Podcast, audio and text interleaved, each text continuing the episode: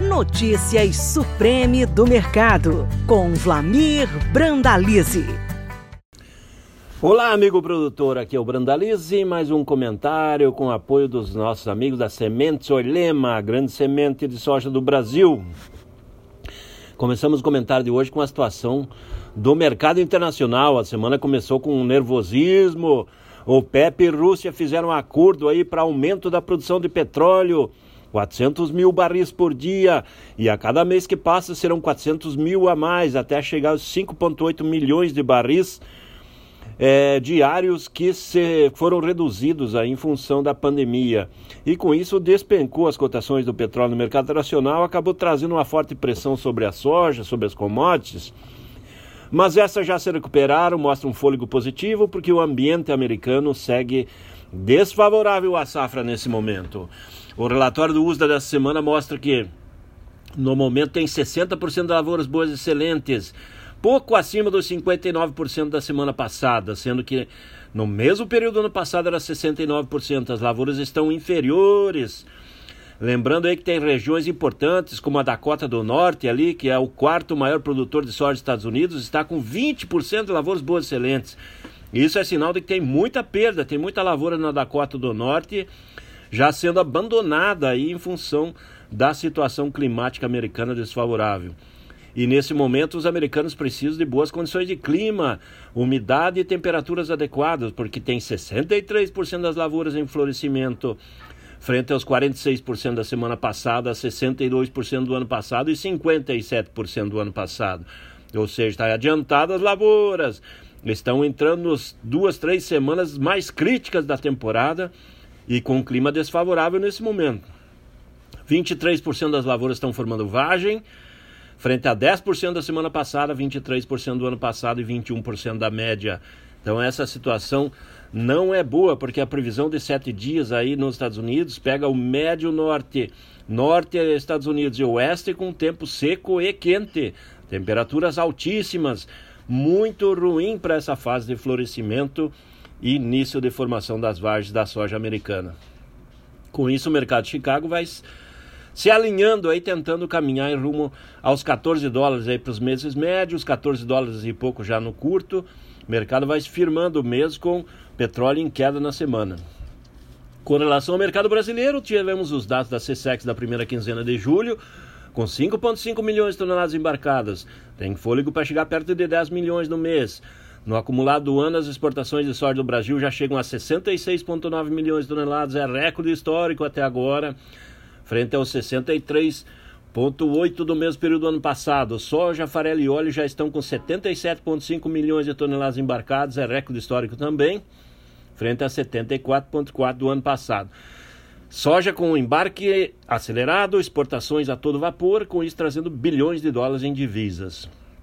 O mercado interno da soja aí indicando nos portos na faixa de 175 reais do curto, 176 aí para agosto, 178 para setembro e chances já de 180 reais aí para outubro e novembro e os vendedores estão muito cautelosos, poucos negócios de soja da safra atual sendo comentados.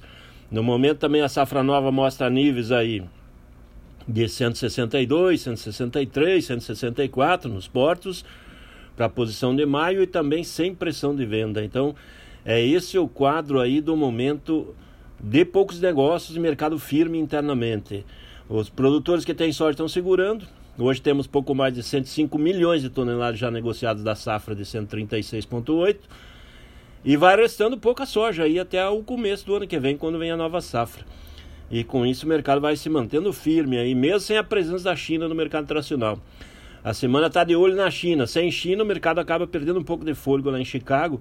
Ele avança um pouco, para, avança um pouco, para, justamente porque ele precisa de demanda, senão ele não sustenta em crescimento constante. Mas é um mercado firme, bons fundamentos seguem para o mercado da soja. Esse é o quadro da soja. Com relação a milho, a situação da safra do milho também é muito parecida com a soja, situação inferior aí que o ano passado. Cerca de 65% de lavouras boas excelentes Está igual a semana passada, frente a 69% do ano passado. As lavouras são inferiores ao ano passado.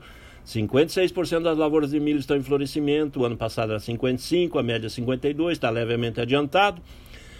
e está com 8% já formando a espiga, sendo que a média é 7%. Não leve as lavouras levemente adiantadas e com clima desfavoráveis em pelo menos metade das áreas agrícolas de milho estão sofrendo com o clima seco e quente no meio oeste americano. No mercado brasileiro, seguimos aí com os embarques da do milho programado, não tem negócios novos.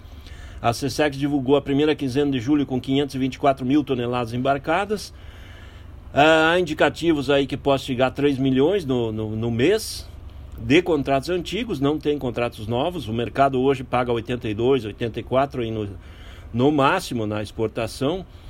E o mercado interno girando muito melhor que isso. Então não tem novos negócios na exportação é, do milho, que vê se é calmaria nesse segmento de Porto aí, porque o pessoal está de olho na colheita e a colheita segue lenta as perdas são grandes, o mercado está bem cauteloso, as cooperativas pagando aí na faixa de 90 a 92, 94 reais já se, sendo indicados aí no sul do Brasil para o produtor e mesmo assim a pressão de venda é muito pequena.